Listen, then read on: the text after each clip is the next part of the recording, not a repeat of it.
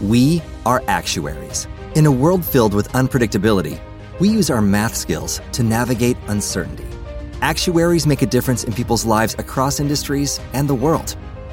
Actuaries have the freedom to work anywhere, and according to US News and World Report, we're the 25th top paying career. Make an impact as a fact seeker and a truth teller. Use your math skills for good as an actuary. The world needs you. A todos, amigos de Spreaker, fan de los podcasts Geeks y amigos de la comunidad MIC. Soy Abeli86, este es el podcast, el Spreaker o como queráis llamarlo de Comercial Geek.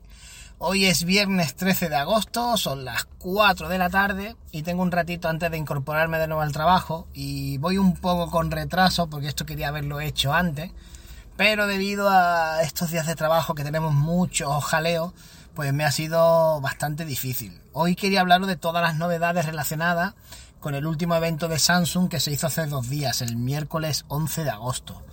Como ya sabéis, pues soy uno de los privilegiados en los que puede asistir días antes a una mini presentación que se hace para empleados, con mucha seguridad, muy estricto todo, con todo muy... muchos papeles de esto de confidencialidad para no poder contar nada. Y como el lunes ya pude tener en mis manos algunos de los productos que se han presentado, pues quería daros mi opinión y lo que me parecen después de haberlos probado y no solo visto la ficha técnica o visto un vídeo de YouTube de los diferentes canales que ya los habrán podido probar. Eh, la presentación se nos hizo a nivel personal el lunes por la mañana, estuvimos todo el día en un hotel, encerrados prácticamente, sin posibilidad de tener de tener contacto con nadie, ni teléfono, ni relojes, ni nada, en la más estricta seguridad. Y pudimos verla y tener en la mano los nuevos dispositivos, tanto los nuevos plegables como son el Z Fold 3 y el Z Flip 3, además de los nuevos relojes que a mí personalmente han sido de las cosas que más me han gustado y que más me han llamado la atención. Así que nada, os quiero hacer un pequeño resumen de las novedades que incorpora y las sensaciones que me han dado, que muchas veces cuando lo tienes en la mano y los pruebas, pues la verdad que tienes una sensación diferente a lo que es eh, vista sobre el papel. Del primer dispositivo del que quería hablaros es del Z Fold 3, que es quizá el, producto estrella de, lo que es la presentación y uno de los teléfonos que creo que en el último año mejor experiencia de usuario ha dado pese al, precio elevado que tiene. El Z Fold 1 fue un dispositivo que salió con muchos problemillas y que no terminó de arrancar bien. Z Fold 2 ya salió bastante mejorado en cuanto a nivel de potencia y hardware y creo que Z Fold 3 es la evolución ideal para terminar de mejorar pues un teléfono que ya de por sí funcionaba muy bien. Para el que tenga un Z Fold 2, sinceramente no sé si esas mejoras que incorpora serán suficientes como para dar el salto. Porque creo que el Z Fold 2 a día de hoy, con esos 12 GB de RAM, con esa memoria interna de 256, con ese procesador en Snapdragon 865, eh, a día de hoy sigue teniendo un nivel que lo puedes mantener un tiempo más sin problema alguno. Pero bueno, voy a comentaros la, a, rango, a rango general en las novedades y comentaros un poquito qué tal la experiencia cuando lo he tenido en la mano. Estéticamente es muy parecido al, al Z Fold 2, es decir, tú lo ves por detrás, por delante, es muy parecido. Sí que es cierto que la parte de atrás el módulo de cámara es más reducido y no sobresale tanto, es decir, que está un poquito más conseguido. Y también a nivel estético los colores me parecen más acertados. En Z Fold 2 solo había el negro y el bronce y en este año han sacado más colores. Ahí incorporando un color negro, un crema, un color así como verde parecido al del iPhone 11 Pro. La verdad que la variedad de colores con un acabado así en mate de cristal, por cierto, bastante interesante. Es cristal Gorilla Glass Victus del Gorilla Glass 7, por lo tanto es bastante más resistente y el acabado general es muy bonito. Cuando lo tienes en la mano nota que es un pequeño más ligero, pero muy poquito. Creo que la diferencia son 10 gramos, pero no sé por qué en la mano se hace sentir más ligero y sobre todo cuando lo abres te da la sensación de mayor robusteza. La que es la bisagra la han mejorado con un nuevo sistema de aluminio y lo, por lo tanto, aunque ya el, el Fold daba sensación de robusteza, este te da una sensación todavía más fuerte y que el modo flex o ese modo que puedes poner en diferentes posiciones está más fuerte, no, no se va a mover fácilmente como quizás le podía pasar ante un bache o algo en el modelo anterior. Eso digamos que es en lo que a la estética se refiere.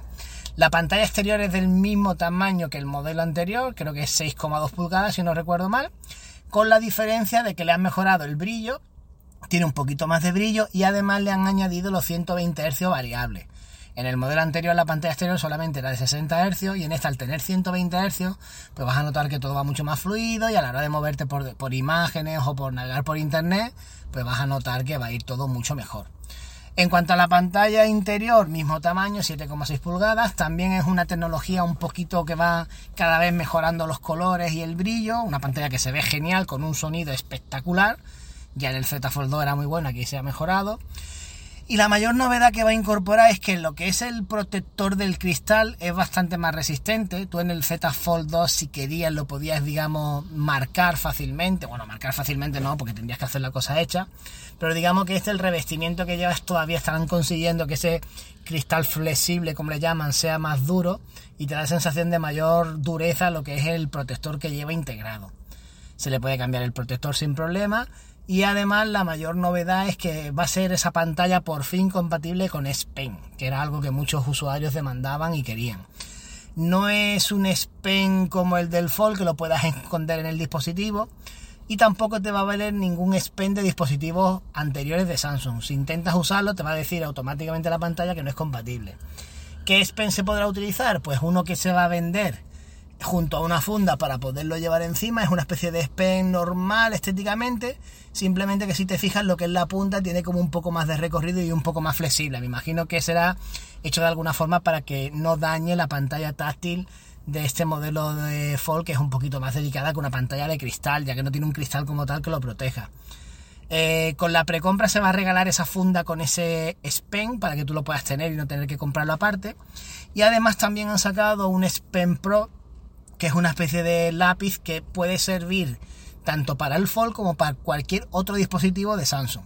Imagínate que tú tienes una S7 Plus, una S7 o cualquier tablet por ahí y que además quieres tener tu Fold y usar un lápiz para todo. Ese lápiz va a tener como una especie de modo conversión que te va a convertir eh, o te va a adaptar la punta para que funcione en otro, en uno y otro dispositivo.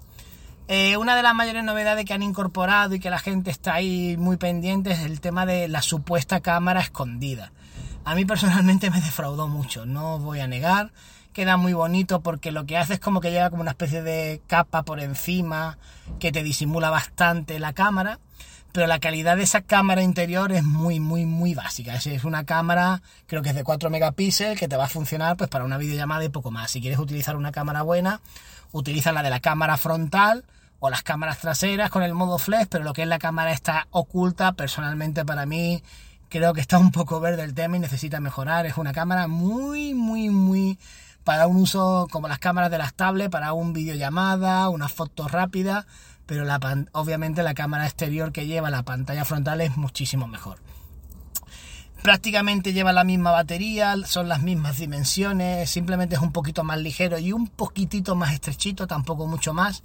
Quizás por el módulo de cámara y los colores nuevos parecen más finitos, pero la realidad es que tampoco hay mucha diferencia. Y lo que sí ha tenido, que eso sí me gusta, es una rebaja considerable en el precio. Me vas a decir, pero Abelillo, si vale el móvil 1800 euros, ya, ya, vale 1800 euros, pero es que el Z Fold 2 salió en 2030 euros y el Z Fold 1 salió en 2100 euros. Estamos hablando que este teléfono, la versión de 256 parte desde los 1809 y el de 512 GB lo tienes por 1909 es una rebaja considerable de más de 200 euros para el modelo de 256. No vas a poder meter eh, memoria mediante tarjetas micro SD, lo que sí ya por fin es dual SIM físico. En el modelo anterior era solamente dual SIM, pero tenía que ser una física y otra digital, y en este modelo es dual SIM física.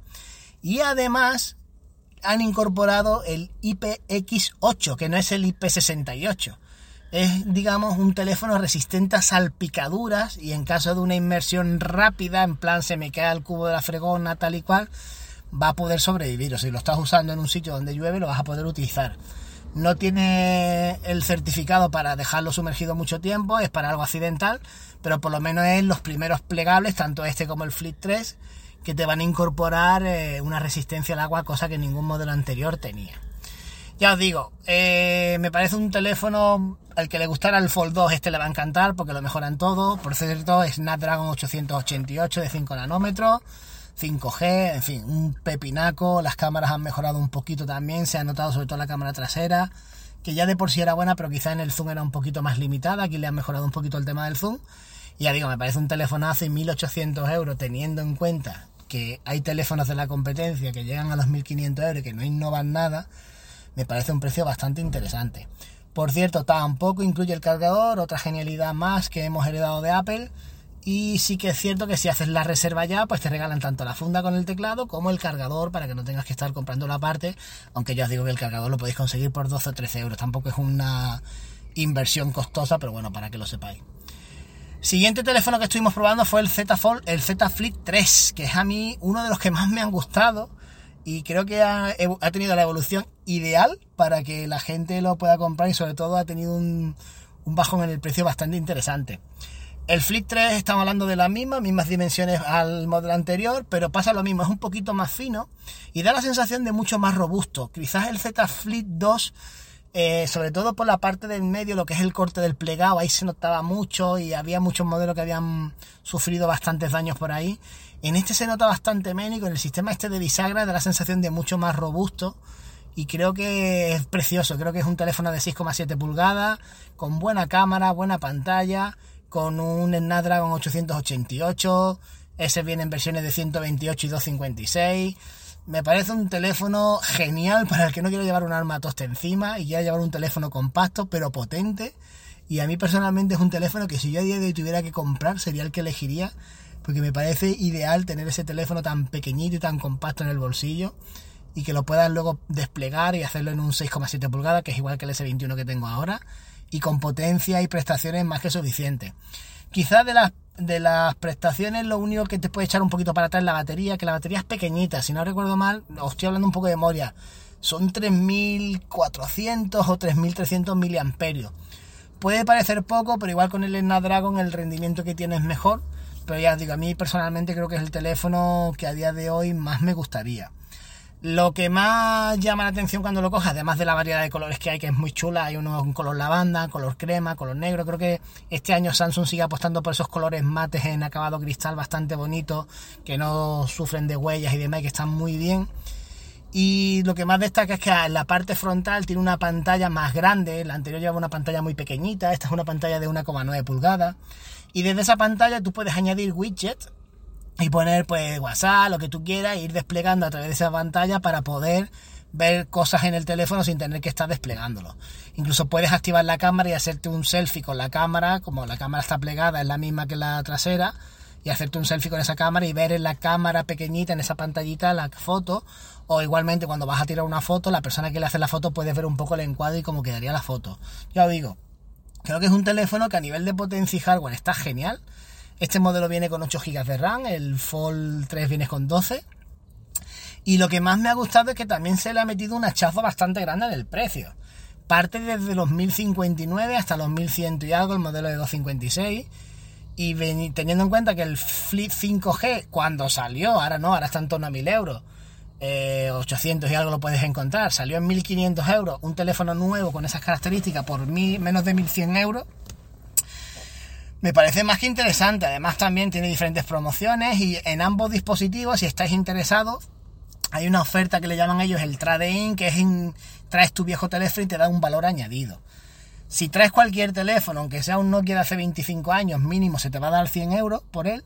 Pero si traes, por ejemplo, no sé, un Note 8, que el Note 8 a día de hoy el sistema te lo valora en 100 euros, te van a dar 300 euros por él porque te van a dar un valor añadido a tu teléfono si vienes de un Note o de un Fold antiguo. Así que creo que es interesante. Cualquier persona que tenga por ahí, no sé, eh, el otro día hice la prueba, creo que por el Z Fold 2 dan unos 600 euros. Si además te dan 200 extra, estamos hablando que te valoran tu teléfono unos 800. Si hay gente que lo compró en su día en torno a 1100, 1200 y después de un año te dan 800 euros por él y te compras el nuevo por 1000 euros, pues ya es cuestión de que cada uno haga sus números, si a través de Vodafone hacen alguna oferta seguramente pero creo que para el que le guste este tipo de terminales son dos opciones que se han renovado lo suficiente y sobre todo que traen prestaciones muy interesantes y a mí personalmente el Flick, que ya lo he tenido en la mano también aquí en tienda, que lo trajo un compañero para verlo, me ha parecido uno de los teléfonos más interesantes. si estáis interesados en ello, supongo que a partir de la semana que viene prácticamente en todos los centros comerciales vais a poder tener una unidad para probarla. Pero creo que son dos teléfonos que a mí personalmente creo que han tenido, no han tenido una evolución brutal, pero sí lo justo para que puedan resultar interesantes y el público se lancen a por ello. Y ya os digo, creo, al menos desde mi punto de vista, obviamente son una pasta, pero creo que traen un precio bastante competitivo para algunos precios que se están escuchando por ahí de otros terminales. Por último, estuvimos probando los Galaxy Buds 2. Personalmente no los pudimos probar por el tema del COVID, solo lo vimos por fuera. Son como unos Buds Pro recortados. No sé qué tal sonarán, no sé si merecerá la pena el cambio. No os puedo dar mucha información porque no los he podido probar. Yo a día de hoy tengo tanto los Buds como los Buds Live y los Buds Pro y la verdad que los tres cada uno con sus características suenan de maravilla y no he tenido muchas quejas con ellos y no os puedo dar mucha información porque no lo he podido probar porque por el tema del COVID hemos visto la caja, los colores y demás, pero son estéticamente muy muy parecidos a los Buds Pro, por lo tanto que si os sientan bien ese tipo de auriculares no creo que tengáis problemas. Y lo que sí estuvimos probando y nos encantó son los nuevos relojes de Samsung, los Galaxy Watch 4. Eh, antes teníamos los Galaxy Watch y los Galaxy Active y lo que han hecho es unificarlo todo bajo el nombre de Galaxy Watch por un lado tendréis los Galaxy Watch 4, que son, digamos, los nuevos Active, los que serían los supuestamente Active 3. Y luego los Watch 4 Classic, que serían como la nueva versión o la serie 4 de los relojes de Samsung. Para que entendáis, unos son redonditos sin esfera, más tipo más minimalista, más deportivo, y el otro con una esfera más clásico y demás. Los tienes en versiones desde 40 a 44 los Watch mm, eh, normales y 42 y 46 los Classic. Y la mayor novedad que tienen, además de que la estética me parecen unos colores muy bonitos, por cierto, muy parecido a algunos modelos de Apple, es que incorporan el Wear OS de Google. Ya han dejado adiós a Tizen, ya esa noticia se filtró hace algún tiempo, y ya son relojes que van a venir con, con el Wear OS de Google, y claro, eso te abre una posibilidad y una opción infinita, debido a que van a ser compatibles con Play Store y con todas las aplicaciones que haya para el dispositivo, y no que antes solamente tenían la limitación de la experiencia de los de la Galaxy Store que no es tan amplia como la de la Play Store de Google. Así que ahí vamos a tener muchas opciones, se abre un abanico enorme, ya nos han confirmado que podríamos crear chat de WhatsApp, responder WhatsApp, mandar todo, aunque aún no tengo la certificación oficial, pero más o menos han hecho ya algunas pruebas y sobre todo un montón de sensores nuevos. Tenéis un sensor para el cuerpo, como el de los pesos estos de Xiaomi, que te va a decir la composición de tu cuerpo. Es decir, vas a tener un reloj que te va a decir todo el rato estás gordo, no estás gordo, la masa corporal y demás. Le han metido sensores nuevos de electrocardiograma, de tensión, para el oxígeno en sangre.